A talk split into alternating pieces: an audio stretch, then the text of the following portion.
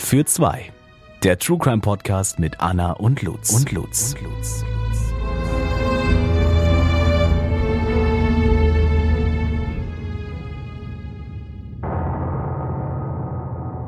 Hallo und herzlich willkommen zu einem neuen Fall für zwei. Ich bin Lutz. Und ich bin Anna. Und wir sind hier gerade wieder bei Anna. Das heißt, äh, die Baustelle ist immer noch da. Also, wenn es lauter wird im Hintergrund, dann ist das die Baustelle.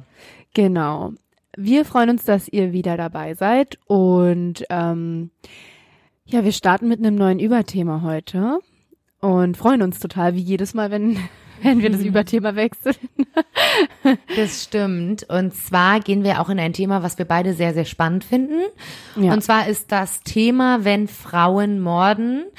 Ähm, wir, ihr wisst ja, also True Crime Fans wissen das und ähm, sehr, sehr viele andere auch, dass statistisch gesehen einfach die Rate der Männer, die morden, viel, viel höher ist als die der Frauen. Richtig, und es gibt auch wirklich gewaltige Unterschiede in den Vorgehensweisen oftmals. Und ja, die Zahlen belegen einfach, ähm, genau, wie du schon sagst, dass Männer einfach deutlich häufiger morden oder auch Verbrechen grundsätzlich begehen. Und wir haben uns mal mit der, ja, mit der kleineren ähm, Gruppe befasst, und zwar mit den Frauen, ähm, weil da gibt's auch ganz schön üble Fälle, auf jeden Fall. Ja, und ähm, Frauen sind ja auch so ein bisschen bekannt dafür, so die Giftmörderinnen zu sein, ne? Ähm, weil das einfach, also früher hat man immer gesagt, das ist so die Waffe der Frau, weil die Frau irgendwie nicht so die körperlichen Begebenheiten hat, ähm, um halt so aggressiv und brutal zu morden. Mein Fall zeigt aber, dass es definitiv auch anders sein kann mhm. und dass das eine Art, ich sag mal, Vorurteil-Klischee ist, ähm, welches definitiv nicht mehr so stattfindet. Aber bevor wir zu meinem Fall kommen, würde ich sagen, Anna, gehen wir in die Welt der Gerichte. Gerichtsupdate. Ja, super gerne. Es ist nämlich ähm, im Januar, Ende Januar ein ja, wichtiges Urteil gefallen, ähm, worauf auch, glaube ich, viele gewartet haben. Und zwar wurde, wurde nämlich der Mörder vom ähm, Kasseler Regierungspräsidenten Walter Lübcke, äh, ja, also der Mörder wurde verurteilt ähm, vom Landgericht, Oberlandesgericht Frankfurt. Und zwar am 28. Januar zu lebenslanger Haft. Und das ist halt das, worauf ganz, ganz viele gewartet haben. Ähm, ja, ganz kurz, was passiert ist. Der 47-jährige Täter Stefan E. hatte in der Nacht zum 2. Juni 2019 den Politiker Lübcke auf dessen Terrasse im Landkreis Kassel erschossen. Und äh, Motiv war halt Rechtsextremismus und auch Fremdenfeindlichkeit und er fühlte sich nämlich von Lübkes Äußerungen provoziert und halt auch aufgefordert zu handeln, wie es im Gericht dann festgestellt wurde, ähm, weil Lübke sich nämlich seit 2015 für die Aufnahme von Flüchtlingen ausgesprochen äh, hatte. Und ja, das behauptet die Staatsanwaltschaft und es wurde auch nachgewiesen. Und Stefan E. hatte die Tat auch wiederholt gestanden, allerdings in drei unterschiedlichen Versionen, weshalb seine Glaubwürdigkeit auch ein bisschen ja mhm. in Frage gestellt wurde. Und zuletzt hat er auch sogar noch den Mitangeklagten Markus H. belastet, der wohl mit am Tatort gewesen sein soll, nach ähm, Stefan E.s Aussagen. H. hatte sich dazu nicht geäußert und ähm, er soll zwar genauso ein Rechtsextremist sein, ähm, seine Anwälte hatten aber seine Tatbeteiligung trotzdem bestritten und Freispruch gefordert. Und das Oberlandesgericht verurteilt H. auch zu einer Bewährungsstrafe von einem Jahr und sechs Monaten wegen Verstoßes gegen das Waffengesetz. Ähm, und die Beihilfe zum Mord, die Anklage wurde fallen gelassen, da ihm das einfach nicht nachgewiesen werden konnte.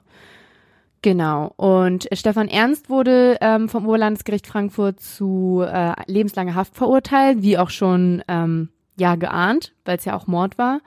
Und sein Geständnis ähm, könne ihm aber trotzdem noch zugutekommen, hat der Vorsitzende Richter gesagt. Ähm, der erklärte nämlich, dass das Geständnis ja sich perspektivisch immer zugunsten des Angeklagten auswirke. Also ja, ja. wird man jetzt abwarten. Ähm, also geht, hat er Berufung eingelegt oder legt wahrscheinlich Berufung ein gegen die Strafe oder?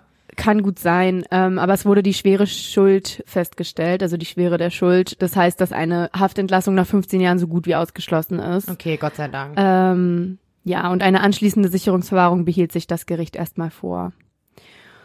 Und genau, also es waren ähm, 45 Tage Prozess. Ne? NebenklägerInnen ähm, waren dabei, unter anderem Familie Lüb, die Familie Lübkes, seine Ehefrau, zwei Söhne. Und der Prozess fand natürlich wegen der Corona-Pandemie unter sehr strengen Hygieneauflagen statt. Und was ich auch noch sehr, sehr, ähm, ja, rührig finde oder auch sehr wichtig, ist, dass ganz, ganz, ganz viele Prozessbesucher ähm, schon einen Tag vorher oder halt viele Stunden vor Verhandlungsbeginn erschienen sind. So zum Beispiel ein Mann, der seit, also einen Tag vorher um 17 Uhr irgendwie vor dem Gericht gewartet hat und somit auf Platz eins der Warteschlange war, weil wegen der Corona-Maßnahmen waren natürlich ähm, viel, viel weniger Platz in im Gerichtssaal als mhm. üblich. Und ähm, vor der Urteilsverkündung hielten SchülerInnen aus Nordhessen eine Mahnwache ab und forderten eine härtere Strafverfolgung rechtsextremer Gewalt. Und ähm, die Schüler und Schülerinnen hielten dann auch ein Porträt von Lübcke in die Höhe und auch ein Transparent mit der Aufschrift, dass demokratische Werte unsterblich seien und so. Also es war halt schon, ne, dass man irgendwie gespürt hat, da will man, das will man so nicht normal durchgehen lassen, sage ich mal. Ne? Da muss auch irgendwie, wurde gefordert, dass Rechtsextremismus nochmal härter bestraft werden soll als, als Motiv, als andere Sachen, so gesagt. Und genau. Und was auch sehr, sehr, sehr schön ist, ist oder ne, als, als Andenken ist, dass die SchülerInnen aus dem Heimatort Lübkes stammen, äh, aus Wolfhagen nämlich. Und die Schule, in der sie sind, wurde als Wald Walter-Lübcke-Schule umbenannt. Ah, also ihm Jetzt. wurde die Schule nochmal so zu Ehren. Genau. Genau. Ja, ich meine, ist ja auch richtig so. Also wenn die jetzt denen irgendwie klar, musst du immer objektiv sein, egal aus welchem Motiv, ne? Weil, also es ist natürlich nicht leicht, objektiv in einer, ich sag mal, in einer äh, Strafjustiz zu sein, weil du einfach ähm, je nach Motiv auch persönlich irgendwie deine Gefühle mit einbringst. Das darf halt nicht passieren. Ich kann total verstehen, dass man zum Beispiel, wenn man jetzt sagt, dieses Motiv ist so unglaublich grausam, aber es ist eigentlich, musst du sagen, es ist egal welches Motiv, es geht darum, was derjenige getan hat, ne? Mhm. Aber trotzdem finde ich es wichtig, so Zeichen zu setzen und zu sagen, sowas lassen wir schon mal gar nicht durchgehen, weil das Motiv halt sowas von grausam ist. So, ähm, ja, ist ein bisschen so ein, keine Ahnung, wie auf einem Seil zu spazieren. Also so ein bisschen schwierig, finde ich da, die Waage zu halten. Ja, ich weiß, was du meinst. Ein schmaler Grad, glaube ich. An ein den schmaler hast du, an den hast du gerade gedacht. Ist mir gerade nicht gekommen. Oder halt schmales Seil. ähm, ja, also ich glaube, es geht auch ganz, ganz viel darum, ähm, dass die Aufarbeitung auch noch nicht abgeschlossen sein soll. Also die, die Menschen wollen nicht, dass es jetzt damit so gesagt getan ist, dass ein Urteil gefallen ist, ja. sondern es soll viel weitergehen und die Gefahr, die von rechtsextremen Gewalttaten nun mal auch einfach ausgeht, die bleibt und ich glaube, es geht ganz viel darum oder oder diesen Menschen, die jetzt auch davor waren, die äh, mitgefiebert haben und ich glaube ganz ganz ganz ganz ganz viele Menschen in Deutschland wollen, dass das sowas nicht ja abgehakt wird, sondern halt mhm ähm, und nicht vergessen wird, sondern einfach darüber weiter eigentlich geredet wird, ganz dass es weiter in den Köpfen ist. Ne, das ist ja ähm, genau. genauso wie ähm, mit dem Anschlag in Hanau. Genau. Also auch das. Ich meine, im Endeffekt glaube ich oder hoffe, dass genau solche Taten halt im Kopf bleiben und niemals vergessen werden. Mhm. Ich glaube das aber schon. Also auch von dem Mord haben wir ja hoffentlich, also oder viele definitiv mitbekommen. Ja, ich glaube halt nur, dass die Angst besteht, wie gesagt, dass es damit jetzt die Akte zu ist und ähm, Klappe zu, Affe tot, so gesagt.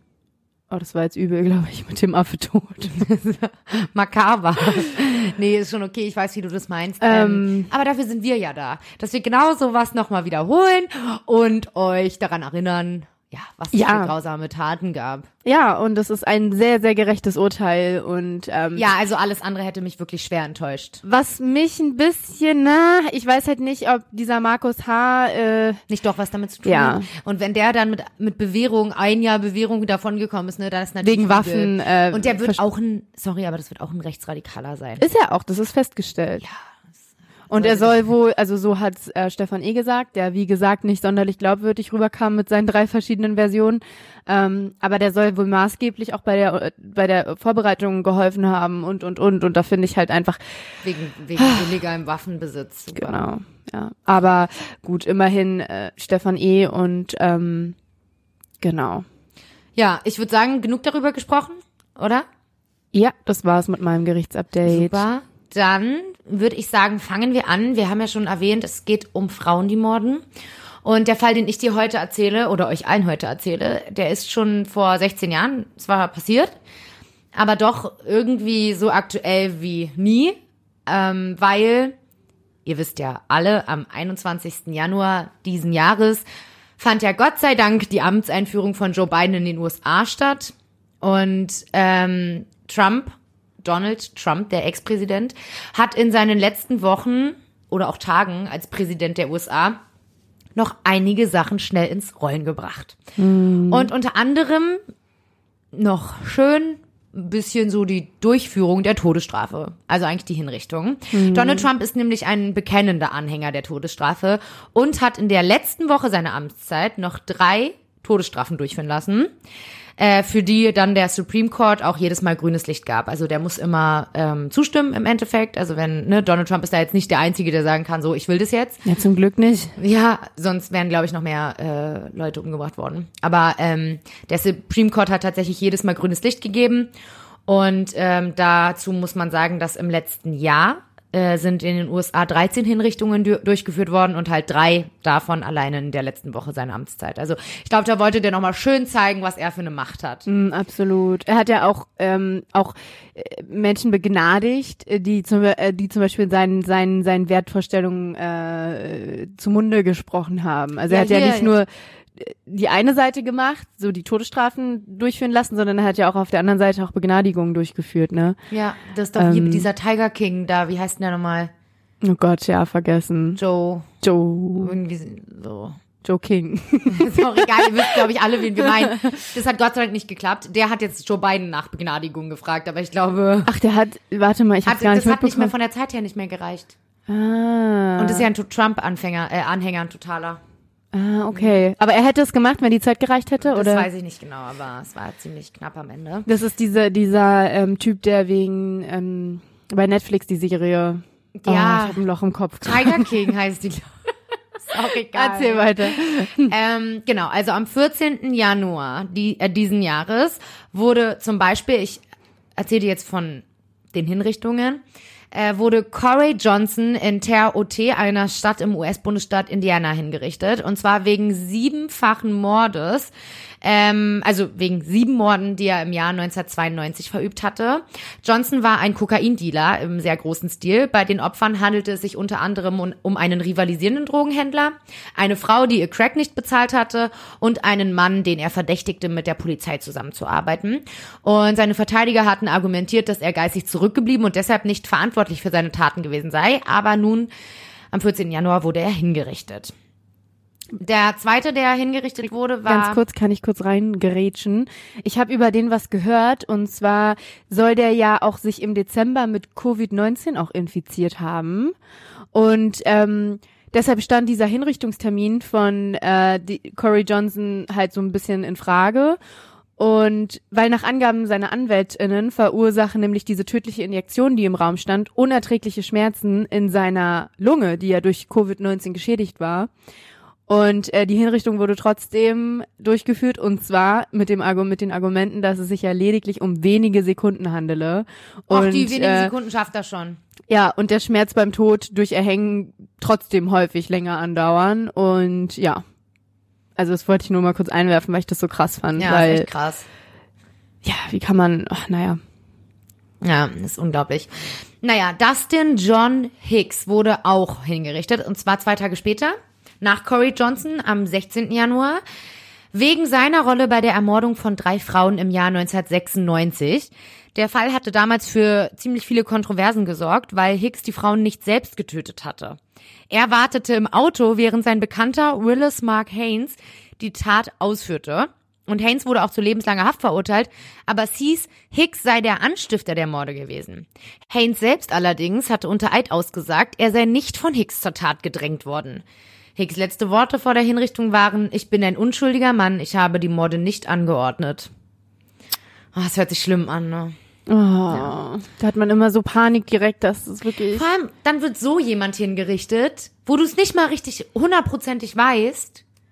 Ja, es ist furchtbar. Also, ähm, auch gar nicht vergleichbar mit dem, mit den, mit dem Konstrukt, was sich das deutsche Rechtssystem darüber ausgedacht hat, ne? Also so dieses, ist ein komplettes Gegenteil von dem, was wir hier, wonach wir hier leben Ja. vor Gericht. Ja, ja. Wahnsinn.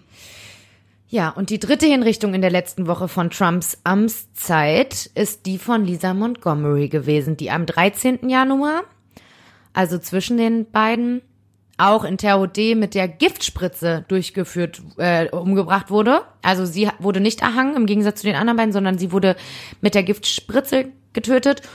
Und Lisa Montgomery ist auch die Person, über die wir heute sprechen. Und ähm, bevor es jetzt auch irgendwie losgeht, so richtig möchte ich an dieser Stelle auf jeden Fall eine Triggerwarnung aussprechen. Ich werde auch später, wenn wir zu der, ich sag mal, brutalen Stelle des Falls kommen, nochmal eine Triggerwarnung aussprechen. Aber generell handelt dieser Fall von einem wirklich grausamen Mord, ähm, in den auch irgendwie ein Baby verwickelt ist. Ein Mord an einer Schwangeren. Und ich muss ganz ehrlich sagen, mich hat der Fall sehr mitgenommen. Ähm, also ich fand's wirklich schlimm und deswegen sage ich das an dieser Stelle auch, weil ich ja eigentlich super, ich sag mal, abgehärtet bin, ne, durch die ganzen Sachen, die ich lese und sehe und recherchiere, aber auch ich war wirklich geschockt. Lisa Marie Montgomery wird am 27. Februar 1968 in Melvin in Kansas geboren. Kansas hat übrigens auch den Beinamen Sunflower State. Habe ich so bei meiner Recherche gesehen, aber so blumig ist das, was ich euch jetzt erzähle, nicht. Na, aber wa- warte mal, warum Sunflower State? Keine Ahnung. Hat Wahrscheinlich gibt's da Beinamen. ganz viele Sonnenblumen. Ich weiß es nicht. Steht wirklich direkt da, aber egal. Aber auf jeden Fall äh, süßer Einstieg. Finde ich auch. Dachte ich mir auch. Mache ich jetzt hier mal was Blumiges am Anfang. Kurz mal Wird was ja schlimm. Schönes erzählt. Es wird noch schlimm genug. ähm, generell dreht sich in diesem Fall wirklich alles um die Frage, wie weit würde man gehen, wenn es um das eine gehen würde, was man sich am allermeisten wünscht. Lisa Montgomerys Kindheit ist nicht schön. Und ich denke, hier ist nicht schön wirklich komplett untertrieben. Denn Lisa lebt in einem sehr gewalttätigen Elternhaus und schon als kleines Kind wird sie Zeugin, wie ihre achtjährige Halbschwester Diane von einem männlichen Babysitter missbraucht wird. Und seit sie selbst elf Jahre alt ist, wird sie selbst von ihrem Stiefvater ein bis zweimal in der Woche auf jede erdenkliche Weise vergewaltigt. Und an der Rückseite des Wohnwagens im, im Garten richtet er dafür sogar einen speziellen Raum ein. Und äh, wenn sie sich wehrt, drückt er ihr Kissen auf das Gesicht oder schlägt ihren Kopf auf den Betonboden. Außerdem überwacht er sie auch in diesem Raum ständig und es gibt da nur eine Ecke, in dem äh, sie quasi nicht gesehen werden kann. Und sie steht dann da wirklich teilweise stundenlang, um halt dieser Dauerbeobachtung auch zu entkommen. Also es ist wirklich absolute Folter. Boah.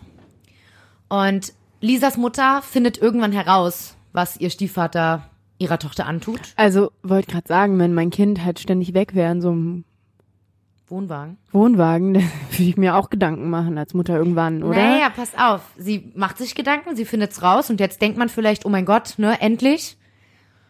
Das ist die Erlösung. Aber im Gegenteil, sie bedroht ihre eigene Tochter mit einer Waffe und sagt, dass sie niemals über das sprechen soll. Ach. Und später, jetzt wird's richtig schlimm, später lädt der Stiefvater sogar seine Freunde ein und gemeinsam vergewaltigen, vergewaltigen sie das Mädchen dann stundenlang und schließlich urinieren sie sogar auf sie, auf Lisa. Und die Mutter gibt nach wie vor der Tochter die Schuld und sie macht sogar mit.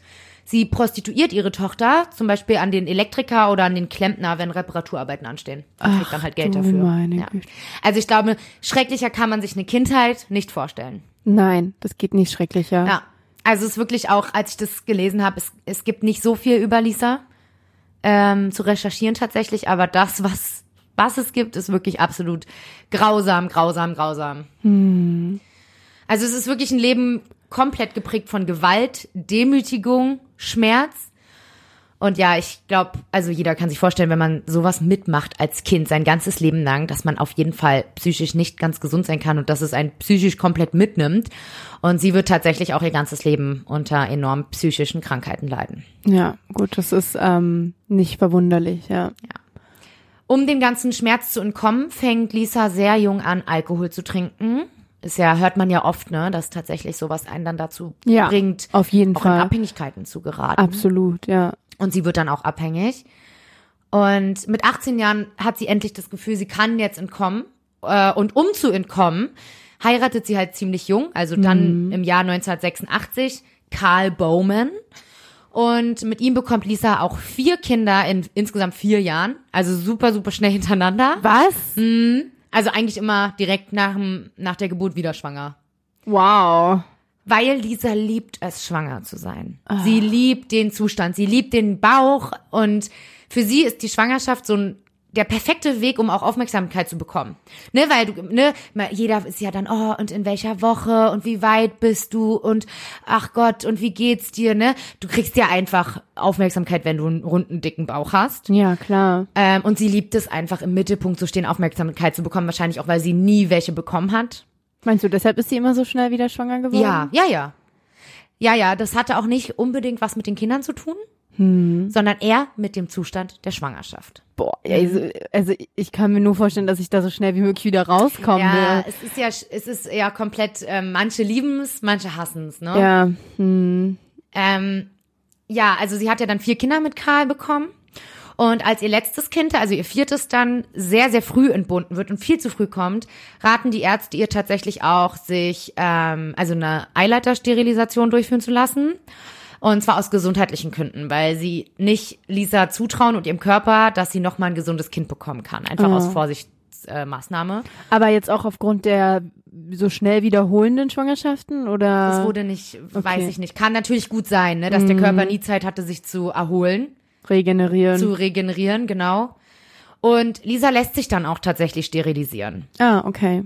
Und ähm, ja, dann ist sie halt weiter mit Karl zusammen. Im Endeffekt ist sie auch wirklich 14 Jahre mit Karl verheiratet, aber die Beziehung oder die Ehe vielmehr läuft auch nicht gut. Lisa betrügt ihn mehrere Male in der Ehe.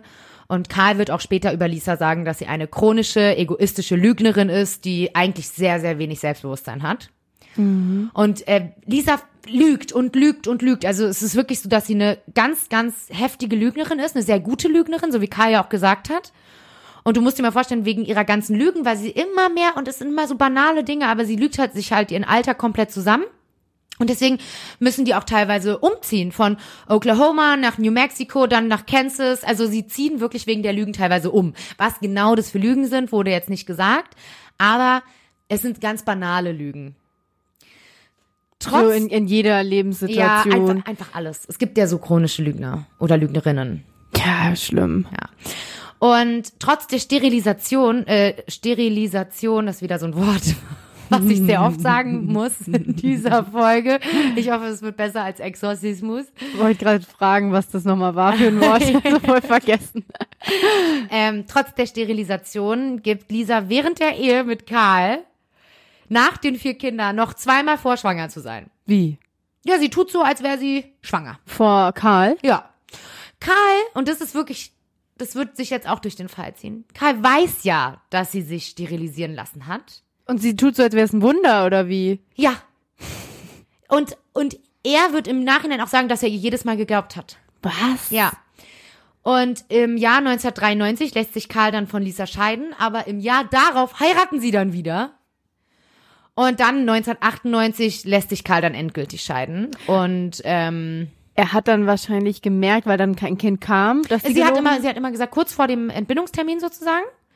Sie hat, äh, ich komme dazu auch noch, aber da hat sie dann immer kurz vor dem Entbindungstermin hat sie dann immer gesagt, eine Fehlgeburt gehabt. Ah, okay. Ähm, genau, sie lässt sich dann, oder die lassen sich dann beide scheiden, 1998. Und sie bekommt dann die vier Kinder und äh, fängt an, sich mit einem sehr schüchternen Elektroniker zu treffen, wie er beschrieben wird, und zwar Kevin Montgomery, daher auch ihr Nachname, also er heißt Kevin Montgomery. Und Kevin hat bereits drei Kinder zu dem Zeitpunkt und lebt auch in Kansas, wo ja Lisa und Karl am Ende auch gelebt haben. Und 2000, also im Jahr 2000, heiraten dann auch Lisa und Kevin und leben in einer Art Patchwork-Familie zusammen. Ne? Du musst dir überlegen, Kevin hat alleine schon drei Kinder, Lisa nimmt ihre vier Kinder mit. Kevins Eltern wohnen auch noch zusammen in dem Haus mit denen. Also die wohnen da eigentlich mit Kevins Eltern, den insgesamt jetzt inzwischen sieben Teenagern Boah. und Lisa und Kevin halt. Okay. Also von außen betrachtet wirkt Lisa fast wie ein Wunder, ne? Wie schafft diese kleine Frau das? Ähm, es wird auch immer wieder bei Nachbarn und so von ähm, einer sehr liebenden Ehefrau gesprochen, die für ihre Kinder lebt und alles für sie macht. Aber es kommen auch so ein paar, ich sag mal, Gedanken auf, dass ähm, also ihre Nachbarn und Nachbarinnen waren dann irgendwann besorgt, dass sie ihre Kinder vernachlässigt. Und zwar, weil ihre Kinder immer wieder mit alter, sehr schmutziger Kleidung gesehen werden. Okay. Und die, sie beobachten auch, dass die Kinder oft sich selbst halt überlassen werden und alleine gelassen werden, sozusagen.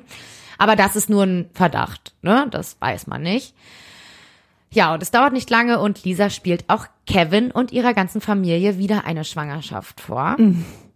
Doch natürlich bekommt Lisa eine Fehlgeburt kurz vor ihrem Entbindungstermin.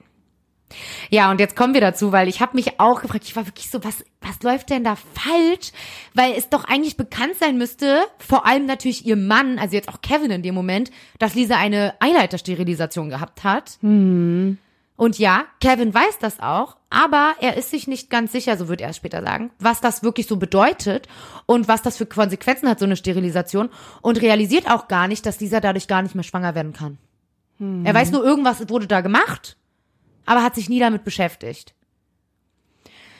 Karl wusste das dann irgendwann, aber Kevin nie. Also bis zum Ende nicht. Und hier habe ich mal eine Runde recherchiert und geschaut, ob es doch statistisch gesehen möglich ist, trotz Sterilisation schwanger zu werden. Und siehe da, es ist tatsächlich möglich, denn ähm, grundsätzlich bietet die Sterilisation als Verhütungsmethode eine hohe Sicherheit bei der Verhütung einer Schwangerschaft. Ich dachte eine ausschließliche Sicherheit. Jetzt pass auf, der von Pro Familie veröffentlichte Pearl-Index einer Eileitersterilisation liegt laut WHO 2019 bei 0,5 Prozent. Das bedeutet, maximal fünf von 1000 Frauen werden trotz Sterilisation schwanger. Also 0,5 Prozent ist viel mehr, als ich dachte. Ich dachte auch, äh, ist ausgeschlossen. Ist es nicht. Also die Sicherheit der Methode ist zwar sehr hoch, doch es ist nicht unmöglich, schwanger zu werden. Oh, wow, okay. Ja. Aber halt auch immer noch nicht äh, dreimal oder was? Sie äh, hat alleine bei Karl hat sie es ja, zweimal, oder? ja, Getäuscht? genau. Und jetzt bei Kevin wird sie es dreimal machen. Dreimal. Äh, und in Lisas Fall ist nachgewiesen, dass sie nicht der eine der fünf Frauen äh, von tausend ist, die trotz der Sterilisation schwanger geworden ist. Okay. Aber Kevin ist nicht gerade der schlauste Mann unter der Sonne und er glaubt, dass sie trotz Sterilisation schwanger ist. Kurz nachdem sie dann ihre Fehlgeburt berichtet hat, wird Lisa wieder schwanger. Mit dem Entbindungstermin im Dezember 2004. Okay. Ähm, ich habe dann auch ein wenig recherchiert, wie es sein kann, dass sie jedes Mal sagt, dass sie schwanger ist und niemand merkt, dass es, dass es gar nicht stimmen kann, weil man ja auch irgendwie irgendwann mal den Bauch sehen muss. Ich meine, wir wissen alle, es gibt diese Frauen, die, die wo man es wirklich nicht sieht, ne? Frauen, die gar nicht merken, dass sie schwanger sind. Ähm, aber Lisa hat wohl immer sehr recht, also super weite Kleidung getragen. Also du hast eigentlich nie ihre Figur gesehen. Ah, okay. Immer sehr weite Hosen, weite Pullover, weite T-Shirts. Du hast nichts davon gesehen. Ähm, aber das hilft ihr auch alles nichts, weil nichtsdestotrotz ist sie ja nun auch schon wieder fast neun Monate schwanger und so langsam muss das Baby ja kommen, welches natürlich nicht existiert. Und an diesem Punkt kommt jetzt jemand anderes ins Spiel und zwar eine Person, die wirklich ganz tragischerweise in dieser Geschichte vorkommt. Und das ist Bobby Joe Stinnett. Sie wird am 4. Dezember 1981 geboren und lebt in der kleinen Stadt Skidmore in Missouri. Und wenn ich klein sage, dann meine ich in diesem Fall wirklich klein. Denn äh, 2010 war die letzte Zählung der EinwohnerInnen und hier lag die Population bei 284 EinwohnerInnen. Was? Und äh, 2019 wird die Einwohnerzahl auf 257 Menschen geschätzt, also ist sogar noch geschrumpft. ähm, die jetzt zu dem Zeitpunkt 23-Jährige führt ein sehr glückliches Leben in Skidmore. Sie bleibt da auch. Sie heiratet 2003 ihren Jugendfreund von der Highschool, Zeb Stinnett. Und sie sind sehr, sehr glücklich miteinander und verliebt. Und das Glück ist tatsächlich mit ihnen, denn sie sind in freudiger Erwartung auf ihr erstes gemeinsames Kind. Und die beiden scheinen Hundefreunde zu sein, denn sie züchten bei sich zu Hause die sogenannten Rat Terrier, also auf Deutsch Rattenterrier. Äh, ich persönlich habe noch nie was von dieser Rasse gehört oder sie noch nie gesehen. Sind es kleine? So ganz kleine Terrier, kurzhaarig, so weiß gemuschelt mit braun und schwarz. Sehen super süß aus, also wie eigentlich jeder Hund. ähm, und sie züchten die, weil, ähm, also tatsächlich ist es so, dass Bobby Joe eine totale Leidenschaft für diese Rasse entwickelt hat. Wie süß. Und ähm, dann haben die halt nur hobbymäßig, also ist jetzt nicht deren Hauptjob, sondern die arbeiten beide bei Kawasaki in der ähm, in der Werkstatt, also nee, nee nicht in der Werkstatt, sondern in der ähm, Filiale einfach. ja, also Produktion. ja, wie heißt denn diese große Halle? Verkaufshalle. Oh, mir fehlt das Wort. Oh, warte. Lager. Nee. Egal. Die arbeiten auf jeden Fall bei Kawasaki. Ausstellungsraum. Nein. Was ist Kawasaki? In der? Fabrik. Ach so. Meine Güte. Sind es das die sind die Motorräder. Motorräder, Hm, genau, okay. Ähm, und machen das nur als Hobby, um, weil sie erwarten jetzt ihr erstes Kind und es gibt so ein bisschen Nebeneinkommen, so, ne, wenn so ein Welpe verkauft wird. Ja, schon bestimmt 1000 Euro, oder? Genau. Dollar oder Genau. was auch immer, ja.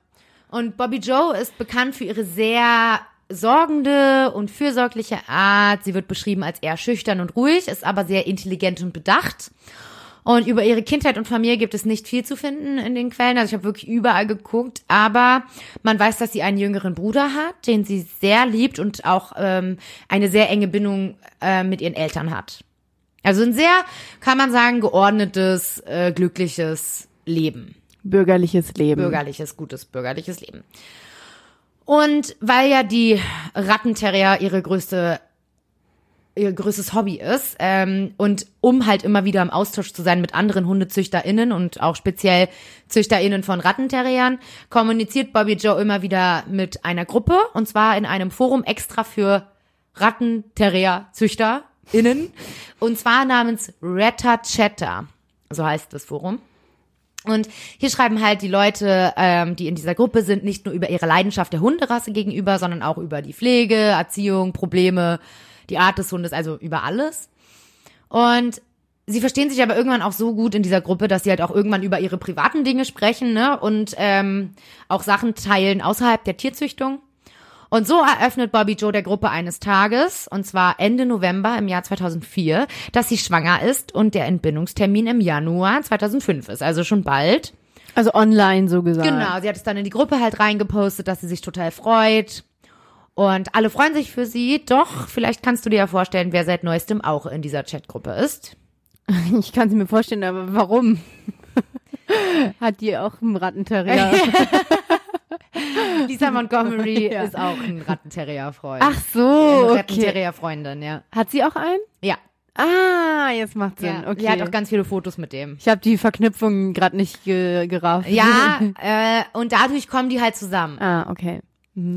Und auch Lisa Montgomery verkündet ihre Schwangerschaft Ah. natürlich freudig in der Gruppe. Sie postet, dass sie sogar mit Zwillingen schwanger war, aber eines der beiden Zwillinge im Bauch schon verstorben ist. Und jetzt erwartet sie ihr überlebendes Baby im Dezember 2004. Und ähm, das Geburtsdatum des Babys von Bobby Joe ist ja im Januar 2005. Also sie sind ja gleichzeitig schwanger und ist ganz toll.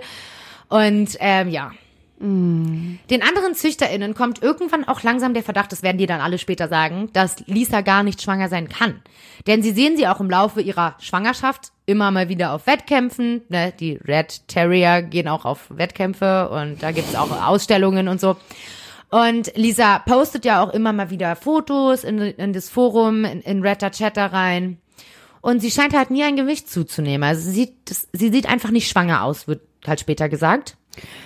Ja, ich meine, es gibt ja ganz viele Frauen, denen man das auch wirklich nicht ansieht. Voll. Aber klar, wenn du dann vielleicht auch sogar dann auch ähm, Bobby nebenbei siehst, dann und sie wird wahrscheinlich einen ganz normalen Babybauch gehabt haben, dann fällt es vielleicht, also oder, oder da macht man sich wahrscheinlich schon Gedanken, Ja. so, ne? Ja, genau. Ähm, also die anderen sind so ein bisschen skeptisch Lisa gegenüber, aber Bobby mag Lisa. Denn die beiden können sich jetzt ja, wo sie zusammen gleichzeitig schwanger sind, über ihre Höhen und Tiefen der Schwangerschaft austauschen. Sie schreiben sich viele private Nachrichten. Und im April 2004 treffen sich die beiden sogar persönlich. Sie sind auch gemeinsam, also sie sind gemeinsam auf einer Dog Show in Abilene in Kansas. Davon gibt es sogar ein Foto, auf dem die beiden noch mit anderen, mit ihren Hunden posieren. Das ist übrigens ab diesem Zeitpunkt jetzt auch auf unserem Instagram-Kanal online, falls du es dir mal angucken möchtest oder ihr alle. Und zwar unter Fall für zwei Podcast, Ü mit UE. Also da sieht man das Bild, wo die beiden auch zu sehen sind. Also das ist wirklich, finde ich, das Bild ist verstörend, weil nach einem, also nach der Folge werdet ihr wissen, warum. So. Für mich klingt's noch nicht verstörend. Das Nein, noch ist ja alles schön. Jason Dawson ist auch ein Züchter von Rattenterriern und auch ein sehr guter Freund von Bobby Joe. Und dieser bekommt Ende des Jahres 2004 eine E-Mail von einer Frau namens Darlene Fischer. Er kennt zwar Darlene Fischer nicht und hat den Namen auch noch nie gehört, aber es ist nicht ungewöhnlich, dass er von fremden Menschen E-Mails bekommt wegen halt seiner Hundezucht. Und in der E-Mail fragt Darlene Fischer, ob Jason jemanden kennt in Nord Missouri, der Hundebabys zur Adoption weggibt, denn sie möchte ihren Kindern äh, einen Hund an Weihnachten schenken. Und Weihnachten ist ja da bald, wir sind ja jetzt ja schon Ende 2004, im Dezember, ne? Sollte jetzt alles schnell gehen. Und da gibt Jason ihr den Namen und die E-Mail-Adresse seiner Freundin Bobby Joe, weil ihre Hunde sind an Weihnachten bereit zur Adoption. Und Darlene Fischer meldet sich dann auch in dem Forum an, Redta Chatter, und da nennt sie sich Fischer for Kids. Sie erzählen den Menschen aus der, also sie erzählt den Menschen aus der Gruppe, dass sie in Fairfax in Missouri lebt, also ungefähr 25 Minuten mit dem Auto von Skidmore entfernt, wo ja Bobby Joe lebt. Und am 15. Dezember dann, am 15. Dezember 2004 schreibt Darlene Fischer dann auch an, jo äh, an Bobby, Du wurdest mir durch Jason Dawson empfohlen. Ich habe dich weder per Telefon noch per E-Mail erreicht. Bitte kontaktiere mich so schnell es möglich ist. Ich möchte einen deiner Welpen adoptieren und würde dir gerne ein paar Fragen dazu stellen. Noch am selben Abend antwortet Bobby Joe dann der Unbekannten und schreibt, ähm, dass sie sich ja gerne verabreden können und äh, sie ja morgen mal rumkommen kann und ihr die Daten schickt, wo sie wohnt. Für Bobby Joe ist es halt auch einfach nicht, also man denkt jetzt vielleicht ein bisschen leichtsinnig, ist eine wildfremde Person, aber wenn du ne, wenn du Hunde züchtest, dann ist ja klar, dass immer mal wieder fremde Leute bei dir sind, die sich die Welpen angucken. Ne, also für sie ist das halt gar nicht komisch und es ist eine Frau, die sagt, sie will ihren Kindern irgendwie an Weihnachten Welpen schenken. Und ähm, genau, sie haben sich dann halt verabredet für den nächsten Tag und ähm, Zapp, also der Mann von Bobby Joe, geht auch an diesem Tag zur Arbeit ähm, zu Kawasaki. Und Bobby Joe bleibt mit den Hunden zu Hause und wartet halt darauf, dass Darlene Fischer zu ihr kommt, mit der sie sich ja verabredet hat.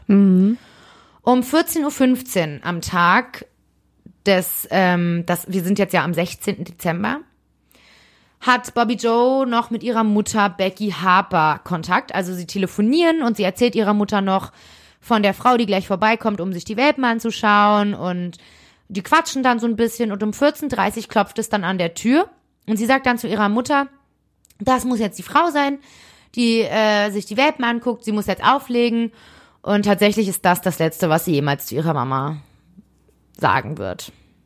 Und jetzt kommt der Punkt, an dem ich nochmal eine Triggerwarnung ausspreche, weil jetzt geht es wirklich explizit um Gewalt an einer schwangeren Frau und um ein Baby. Und deswegen, wenn euch das irgendwie mitnimmt oder ihr denkt, ihr könnt euch das nicht anhören, dann, dann wäre es vielleicht nicht schlecht, bisschen vorzuspulen. Du kannst würd nicht auch- vorspulen. Ich halte mir kurz die Ohren zu. Als Bobby Joe die Tür aufmacht, ist sie verwundert. Da steht keine Fremde, da steht Lisa Montgomery. Oh mein Gott. Aber ich meine ja auch nur jetzt. Auch, auch da, da denkt man nichts, sich, die, vielleicht ja. kommt die mal eben vorbei, die kennen sich ja. Ja.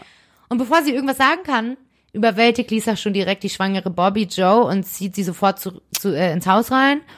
Sie nimmt eine Schnur, legt sie Bobby Joe um den Hals und fängt an, sie von hinten zu erwürgen. Und sie drückt halt so lange zu, bis jo Bobby Joe aufhört, sich zu bewegen und sich zu wehren. Und dann dreht sie Bobby Joe auf den Rücken, holt ein Messer aus der Küche und fängt an, damit den Bauch von Bobby Joe zu öffnen. Nein. Doch. Irgendwann ist der Schnitt groß genug und sie greift in den Bauch und nimmt sich den Fötus raus und schneidet noch die ähm, Ge Nabelschnur. Oh, warum habe ich denn halt so Wortfindungsstörungen? ja, ist eine Nabelschnur. Eine Ich Nabelschnur wollte durch. Gebärmutter sagen. ja, schneidet die Gebär. Äh, wickelt den Fötus dann auch in eine Decke und dann rennt sie raus zu ihrem Auto und fährt weg. Ich glaub's nicht, ey. Das ist, da werde ich gerade so unglaublich sauer. Ja. Sie hat einfach eine hochschwangere Frau getötet und ihr Baby entführt. Ähm, das Baby hat gelebt, weil das war ja auch noch nicht so weit, ne? Achter Monat. Das ist schon lebensfähig. Früh, früh, ähm, Ist wie, ein Früh, Wie eine Frühgeburt. Frühgeburt, genau. ist das grau. Guck mal, wir waren ja auch nur acht Monate im Bauch. Ja. Und, und, und, und Bobby ist direkt gestorben, oder? Ja, also Bobby wurde so lange gewirkt, bis sie gestorben ist. Also sie, Also sie ist jetzt am, am, am Erwürgen gestorben ja, oder am ja. Schnitt dann? Nee, sie ist, äh, sie wurde schon, sie ist tot. Aber sie hätte halt auch den Schnitt und den Ach, Blutverlust auch niemals überlebt, ja. ne? Nee, niemals. Selbst wenn die, selbst wenn sie sie nicht über, ähm, nicht erwürgt hätte. Nein, sowas überlebt man nicht. Wie kalt blütig. Sie schneidet einfach eine Frau auf. Einen schwangeren Bauch schneidet sie auf. Wahnsinn. Und später wird auch rauskommen, dass Lisa, bevor sie zu Bobby Joe gefahren ist, wirklich ausgiebig gegoogelt hat, wie man einen Kaiserschnitt durchführt und sich zahllose Videos dazu auch angeschaut hat. Also sie wollte einfach Kaiserschnitt durchführen. ah, Ah. aber ein bisschen unprofessionell. Sie hätte es ja auch. Nee. Nee, nee, vergiss meinen Gedanken. Okay. Gerade einmal eine Stunde später möchte dann Becky Harper ihre Tochter besuchen, weil sie haben sich äh, am Telefon davor auch verabredet für den Tag, dass sie vorbeikommt, ein bisschen quatscht, ne, die Mama von Becky Joe, äh, von Bobby Joe. Und äh, sie wollte gucken, ob alles okay gelaufen ist, ob die Interessentin den Hund gekauft hat. Und ja, nach dem, was ich gerade erzählt habe, kannst du dir ja denken, was sie da vorfindet bei ihrer Tochter zu Hause. Boah. Ähm, wie gesagt, es muss ja wahnsinnig blutig sein. Und ähm, außerdem hat Bobby Joe in ihrer verkrampften Hand tatsächlich ähm, ein Büschel blonde Haare, was ja dann im Endeffekt auf den Kampf schließen lässt. Also sie wird sich gewehrt Haare haben. von Lisa? Ja. Wow. ja. Sie hat so einen richtigen, also das sagt man später, dass sie einen richtigen Büschel Haare in der Hand hat. Er hat bestimmt dran gezogen Ja, noch. als sie erwürgt, als sie genau so gekämpft haben. Becky Harper rennt sofort zum Telefon und wählt den Notruf und dem Mann, der am anderen Ende der Leitung rangeht, erzählt sie als allererstes, dass es so aussieht, als wäre der Bauch ihrer Tochter explodiert. oh Gott. Ja. Der Notarzt kommt nahezu direkt nach dem Anruf. Ist ja auch alles super klein da, ne? Und ähm, kann aber leider nichts mehr tun. Um 16.27 Uhr wird sie für tot erklärt. Von Anfang an ist den Beamtinnen klar, dass es durchaus möglich ist, dass das kleine Baby überlebt hat. Durch die schrecklich gewaltvolle Tat ist es zwar sehr unwahrscheinlich, aber nicht auszuschließen. Die Ermittlungen gehen los. Wer hat Bobby Joe ermordet und ihr Kind entführt? Alle NachbarInnen werden befragt, ob ihnen was aufgefallen ist, ob sie jemanden gesehen haben, den sie vielleicht vorher noch nie gesehen haben. Und einer der Nachbarn sagt aus, dass er am Nachmittag ein altes, dreckiges rotes Auto gesehen hat, welches vor dem Haus der Stinnets geparkt hat. Und zwar so um 14.30 Uhr. Außerdem startet der Polizeichef Ben Espy sogar einen sogenannten Amber Alert. Anna, weißt du, was das ist? Ah, Ich hab's schon gehört. Amber Alert. Amber Alert. Amber Alert. Amber ist ein Codewort Das ist ein Name. und Alert ist halt sowas wie Achtung oder Alarm. Alarm. Der Amber Alert ist erstmals in den USA eingeführt worden und wird dort seit vielen Jahren sehr erfolgreich betrieben. Und zwar ist das ein Alarmsystem und das wurde nach der damals neunjährigen Amber Hagerman benannt. Die hat doch aus dem Auto oder so angerufen irgendjemanden damals, oder? Ähm, Oder vom nein. Bürgersteig oder so. Hä? Ich, ich meine, ich meine, das war so. Das weiß ich nicht genau. Auf jeden Fall ist es aber so, dass sie am 13. Januar 1996 im US-Bundesstaat Texas Opfer einer Entführung geworden ist. Und die Leiche von Amber Agerman ist vier Tage später von einem Spaziergänger entdeckt worden. Und der Täter ist bis heute nicht ermittelt worden. Aber also der Fall Amber Hagerman ist weiterhin unaufgeklärt. Aber die Familie von Amber Hagerman hat nach ihrem Verschwinden sehr schnell den Kontakt zur Presse gesucht und sich nachfolgend mit weiteren betroffenen Familien dafür engagiert, strenge, strengere Gesetzauflagen für vorbestrafte Sexualstraftäter zu schaffen. Und gleichzeitig ist hierbei die Notwendigkeit eines reaktionsschnellen Alarmsystems in den Fokus ihrer Bemühungen gerückt. Und dies ist der Startpunkt für das heutige Amber Alert System in den USA geworden. Ah, okay. Also einfach, das, also einfach ein Alarmsystem, was schneller reagiert. Wo du direkt, wenn du ein Amber Alert absetzt, dann wird es überall in allen Nachrichten, in allen Fernsehen, in allen Radiosendern überall ausgestrahlt. okay. Und sobald irgendwie ein Kind gesehen wird, was dem Kind ähnlich sieht, wird sofort ein Alarm abgesetzt zur Polizei. Also es ist, soll halt alles schneller gehen. Aber wird es vorher gecheckt, dass da wirklich eine Gefahrensituation vorliegt? Weil, Nein, das können nur die Polizeichef. Also du kannst nicht jeder, nicht kann nicht jeder jetzt einen Amber Alert Okay. absetzen. nein, nein, das ist ganz selten tatsächlich. ja, nee, das glaube ich, ja, okay. Also das Ziel des Amber Alerts ist hierbei tatsächlich die möglichst schnelle und umfassende Alarmierung der Bevölkerung zu einem aktuellen Vermisstenfall, an dessen Ende die sichere und zeitnahe Auffindung des vermissten Kindes stehen soll. Und hierbei werden halt verschiedene Kanäle wie, ähm, äh, keine Ahnung, Apps, soziale Netzwerke wie Facebook, Instagram, digitale Informationsmedien im öffentlichen Raum, zum Beispiel so Infoscreens oder so, ähm, zur schnellstmöglichen Verbreitung einer vermissten Meldung eingebunden. Also es wird wirklich überall ausgestrahlt zu dem Moment. Und dem Zeitraum unmittelbar nach einer möglichen Kindesentführung wird so in der Ansprache an die Bevölkerung größtmögliche Bedeutung zugeschrieben. Okay. Und in den USA rettete der Amber Alert seit seiner Einführung im Jahr 1996 mehr als 640 Kindern, die Opfer einer Entführung wurden, das Leben. Wow. Also am 17.12.2004 um 12.30 Uhr geht der Amber Alert raus, also einen Tag später. Und das sorgt erstmal für Verwirrung, weil man sucht ja eigentlich bei so einem Amber Alert oder auch generell bei Fahndungen nach einem Kind. Nach Haar, Farbe, Augen, Hautfarbe, nach Geschlecht. In Kleidung. diesem Fall weiß man absolut gar nichts. Weil Baby, das ein Baby frisch geborenes Baby halt. war ja noch nie auf der Welt. Niemand weiß, wie dieses Kind aussieht. Nee. Oh Und das je. ist so absurd. Da, also, aber der Chef, der Polizeichef, hat gesagt, wir machen das trotzdem. Naja, ich meine, in diesem kleinen Ort fällt ja auch so ein Neugeborenes vielleicht auch auf. Ja. Ja, voll. Und der Fall geht auch komplett groß durch die Medien, durch den Amber Alert. Und so, Aber die Lisa wird sagen, das ist ihr Kind. naja, jetzt pass auf. Unter anderem sieht auch Diane Zickda, eine, auch eine Rattenterrierzüchterin, also das, du siehst, es gibt da sehr viele Rattenterrierzüchterinnen, beziehungsweise es ist halt so eine Gruppe, Ganzer Ort voll mit Rattenterrier. aus Nor North Carolina, nein, die kommen aus verschiedenen, ähm, Orten, nicht nur aus, äh, und sie sieht die grausamen Neuigkeiten an diesem Morgen und sie ist direkt geschockt, weil sie Bobby Joe aus dem Forum kennt. Die kennen sich ja alle von Red Hat Chatter. Und sie lockt sich dann dort ein. Und natürlich gibt es da nur ein Thema. Der Mord an Bobby Joe Stinnett und die Entführung oder den Mord ihres Kindes. Diane Zwickter scrollt die Postings runter und geht alle durch. Sie hat irgendwie das Gefühl, sie muss sich nochmal alles durchlesen.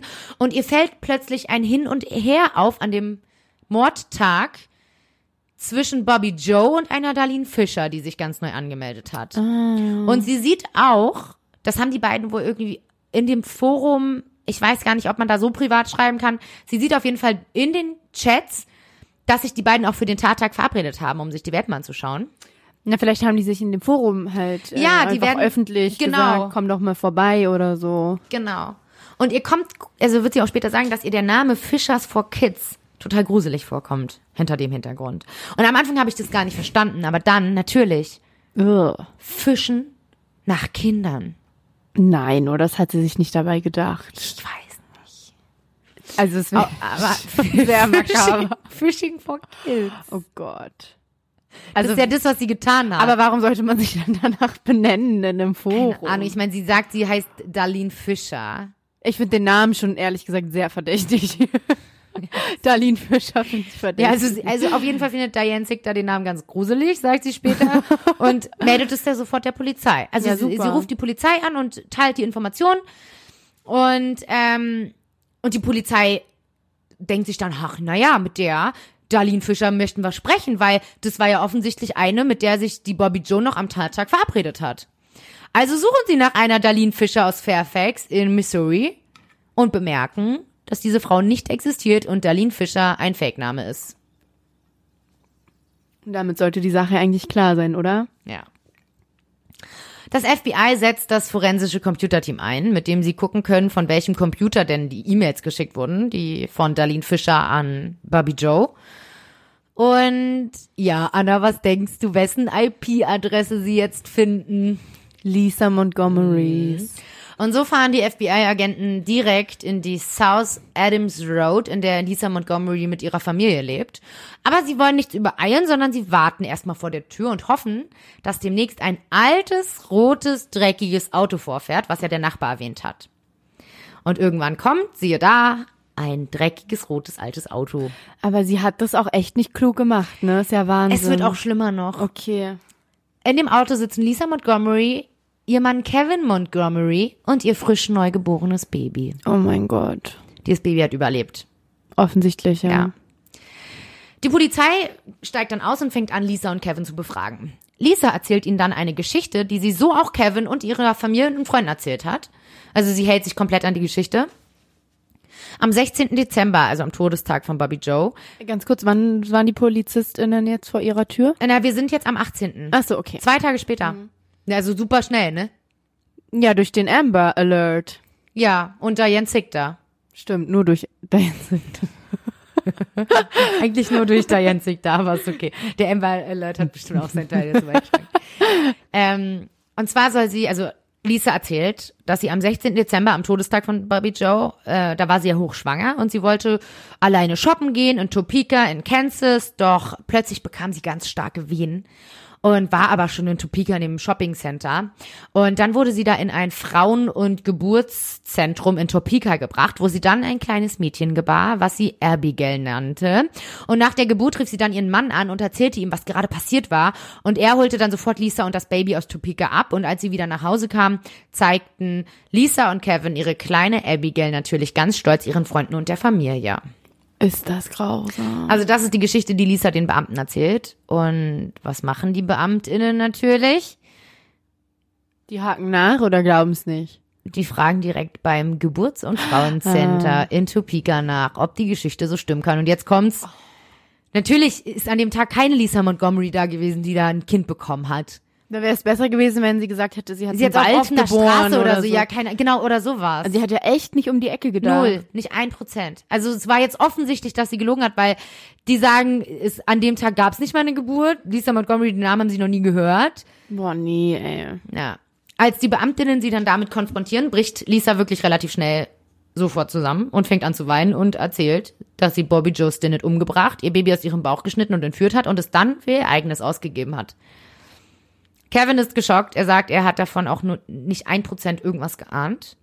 Aber, also, Ja, das ist wirklich, das ist ein Mysterium, dass der jedes Mal, also wirklich, und dann kriegt sie plötzlich ihr Baby und er holt sie ab und hat, dann hat sie so ein frisch geborenes Kind und kann direkt laufen und das ist alles mega komisch. ja, also, der scheint, so wie es mir jetzt wirkt, scheint er sein eigenes Leben gehabt zu haben und sich nicht sonderlich viel um seine Ehe irgendwie gekümmert Null. zu haben. Null. Geht ja nicht, dass die ein gutes Band hatten oder so, dass Ja. sie sich gut gekannt haben oder irgendwas. Geht ja gar nicht. Nee. Ähm, bei dem kleinen Baby wird übrigens direkt eine, ein DNA-Test gemacht und es wird bestätigt, dass es das Kind von Zapp und Bobby Joe Stinnett ist. Das kleine Mädchen kommt zurück zu ihrem leiblichen Vater Zapp und Zapp nennt seine kleine Tochter dann Victoria Joe Stinnett. Ja, ich weine gleich. Ja. Aber Also. immerhin sind jetzt Vater und Tochter zusammen, ne? Ja.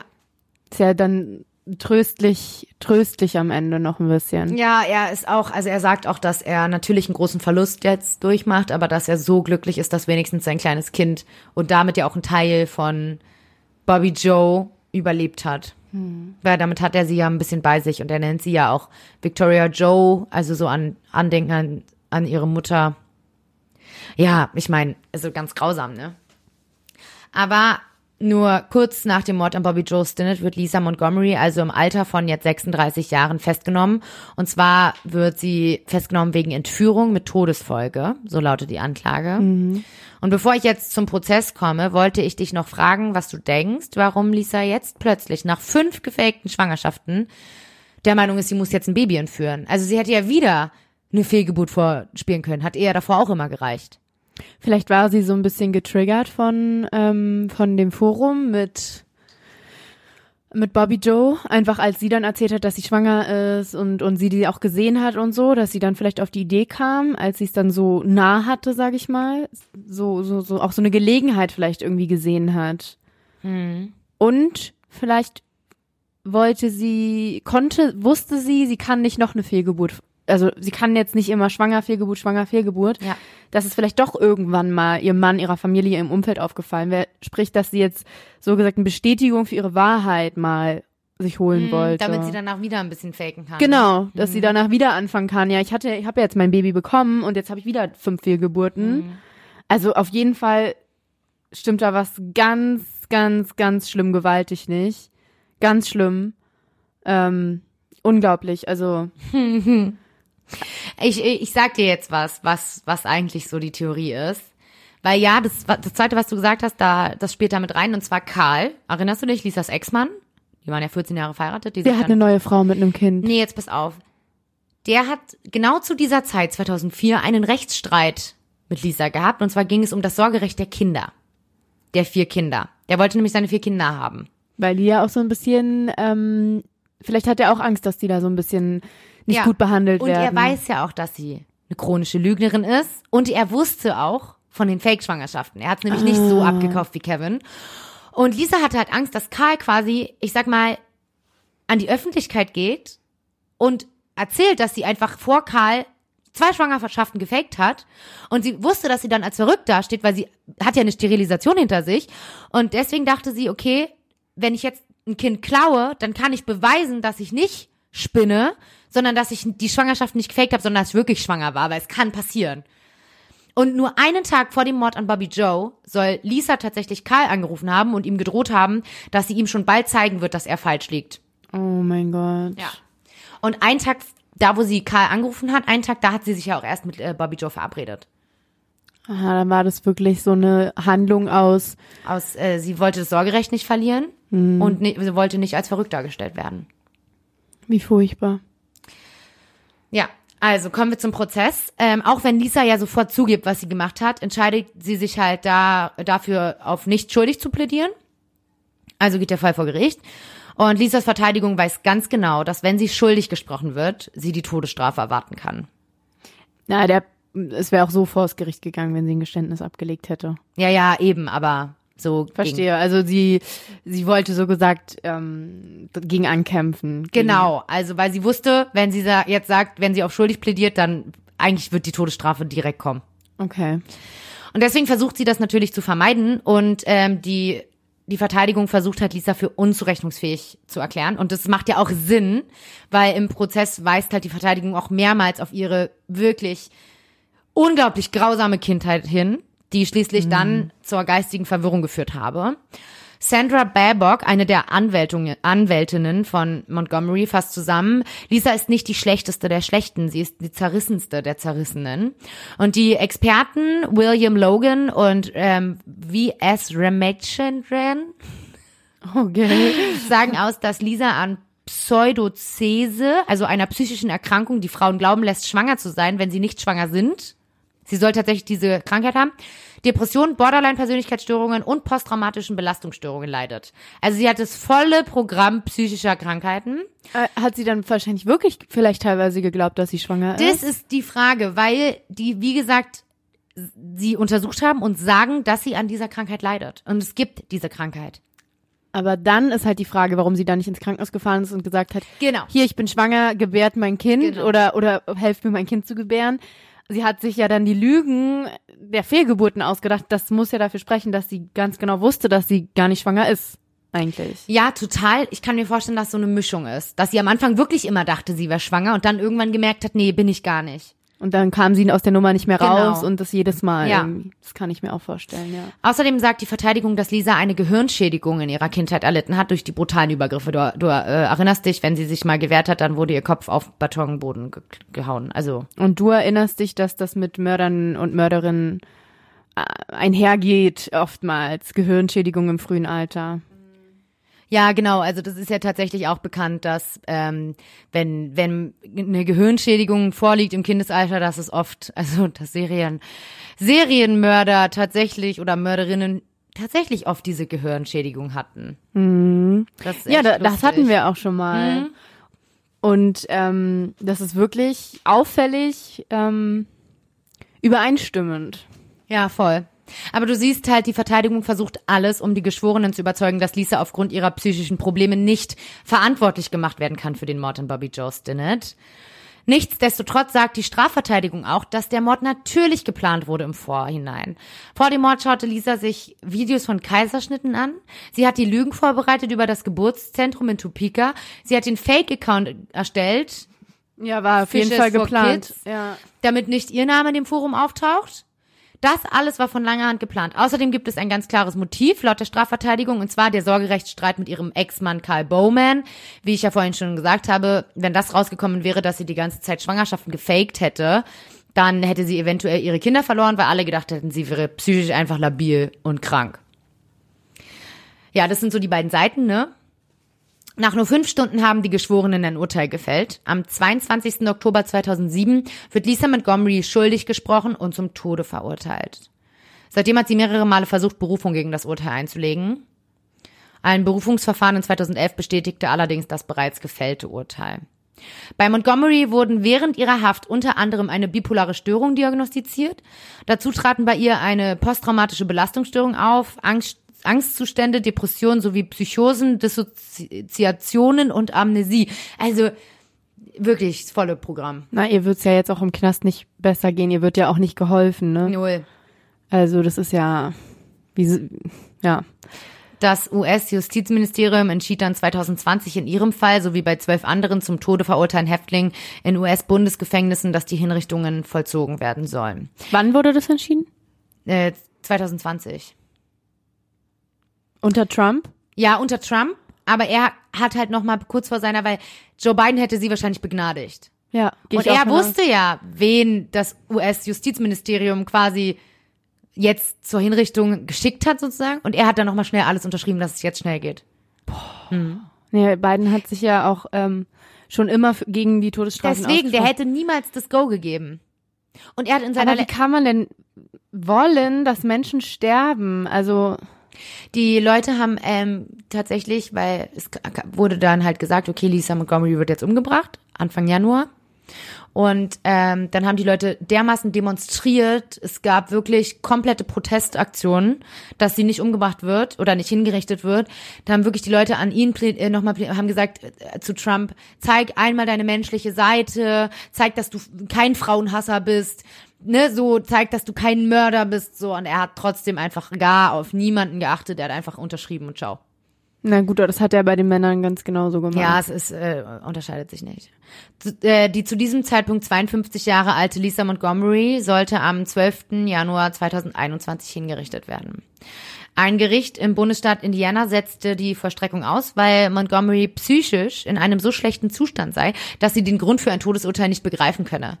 Die dem Gericht vorliegenden Berichte zeigten laut Vorsitzendem Richter, dass Montgomery seit ihrer Geburt psychisch geschädigt sei und sich in einem geistigen Ausnahmezustand befunden habe. Die Anwälte von Lisa Montgomery ersuchten Anfang 2021 den scheinen US-Präsidenten Donald Trump um Gnade für ihre Mandantin und baten um Umwandlung der Todesstrafe in eine lebenslange Haft. Die Anwälte argumentierten halt in ihrem Brief, Montgomery sei zum Tatzeitpunkt im Jahr 2004 psychisch schwer krank gewesen. Was ja auch de facto so ist.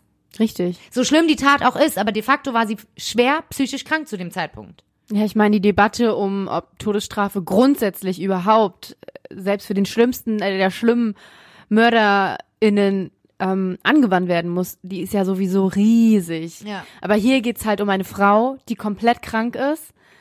Ne? Also hier ist Debatte, ob Todesstrafe oder nicht, sogar gar nicht zu führen in meinen Augen, sondern, sondern für, im kleineren Kreise Todesstrafe, okay, dann ist sie halt da in den USA und auch in anderen Ländern, aber bei ihr jetzt in dem Moment, das finde ich halt so, weißt du, was ich meine? Ja, mal neben dem, dass ich die Todesstrafe eh komplett bescheuert finde. Ja, gut, aber ne, da, da Und bei ihr ist es, genau, du, wie Ja. du sagst, bei ihr ist es halt extrem unfair. unverhältnismäßig. Ja, unverhältnismäßig. Es gibt, äh, ja, ihre, ihre Tat, und wie ich es schon gesagt habe, ist das, das Grausamste, was man sich vorstellen kann. Einer Schwangeren so etwas anzutun und ihr Kind zu entführen, das ist grausam. Darüber brauchen wir gar nicht reden.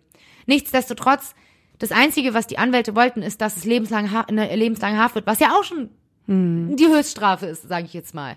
ja, vor allem haben, wurde ein Leben ausgelöscht. Komplett psychisch krank, man muss, man hätte dir helfen müssen. Ganz genau. Und der Person wäre vielleicht sogar zu helfen gewesen. Die war noch relativ jung, die hatte, ne, also, Am 13. Januar 2021 wurde Lisa Montgomery in der Justizvollzugsanstalt der OT mittels letaler Injektion hingerichtet, also der Giftspritze. Bei dem Vollzug des Todesurteils an Lisa Montgomery handelt es sich um die erste Hinrichtung einer Frau in den Vereinigten Staaten seit 2015.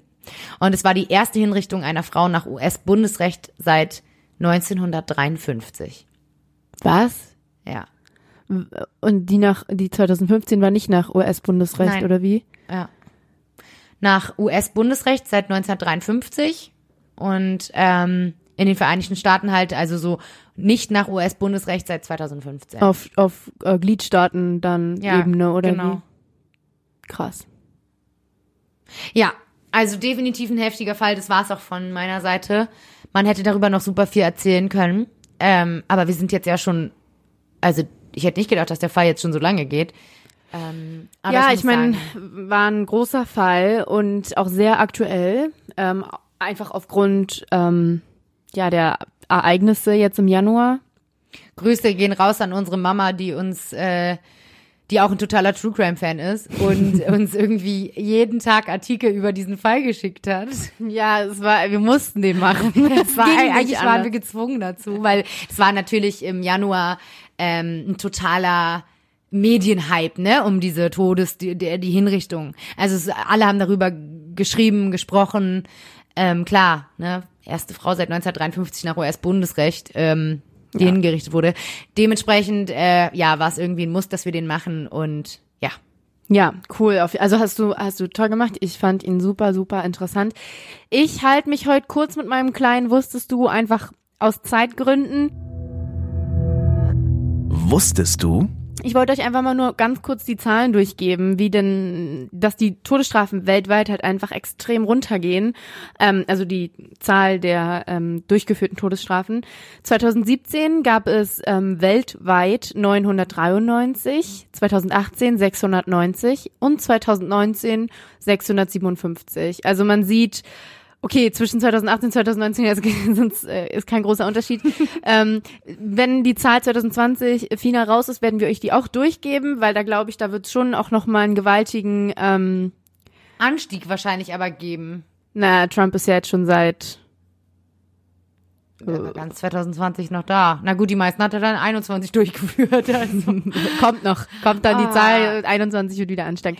Nein, ähm, und China, das muss man halt auch dazu sagen, die haben sich äh, komplett über ihre Exekution ausgeschwiegen und da glaube ich, da würden schon noch mal ganz, ganz, ganz schön viele Zahlen Das hoch ist äh, so gehen. Die sagen es einfach nicht. Boah, da will ich gar nicht wissen, was da passiert. Ja, eben. Also, ähm, genau. Die Zahlen sind ähm, exklusiv, äh, exklusiv China, sagt man das so. Naja. Und ähm, genau. Und 106 Länder haben sie abgeschafft. Ähm, und selbst die USA, ja, die finden immer mehr Unterstützung in Ablehnung der Todesstrafe. Na, wenn Biden jetzt da ist, dann wird sich das auch hoffentlich bald ändern. Also kann man nur hoffen. Wir sind sehr gespannt und halten euch auf dem Laufenden. Genau. In zwei Wochen kommst du mit einem Fall äh, zu unserem Überthema, wenn Frauen morden. Ich bin sehr gespannt auf deinen Fall. Ich Ja. weiß zu aktuellem Stand noch gar nichts. Und ähm, ja, wir freuen uns natürlich über alle Nachrichten von euch, über alles, was ihr uns immer schreibt, über die netten Kommentare und ja, dass ihr einfach immer noch dabei seid. Das macht uns sehr glücklich. Genau. Und ähm, ja, Dann hören wir uns in zwei Wochen wieder. ja. Bis dahin. Tschüss.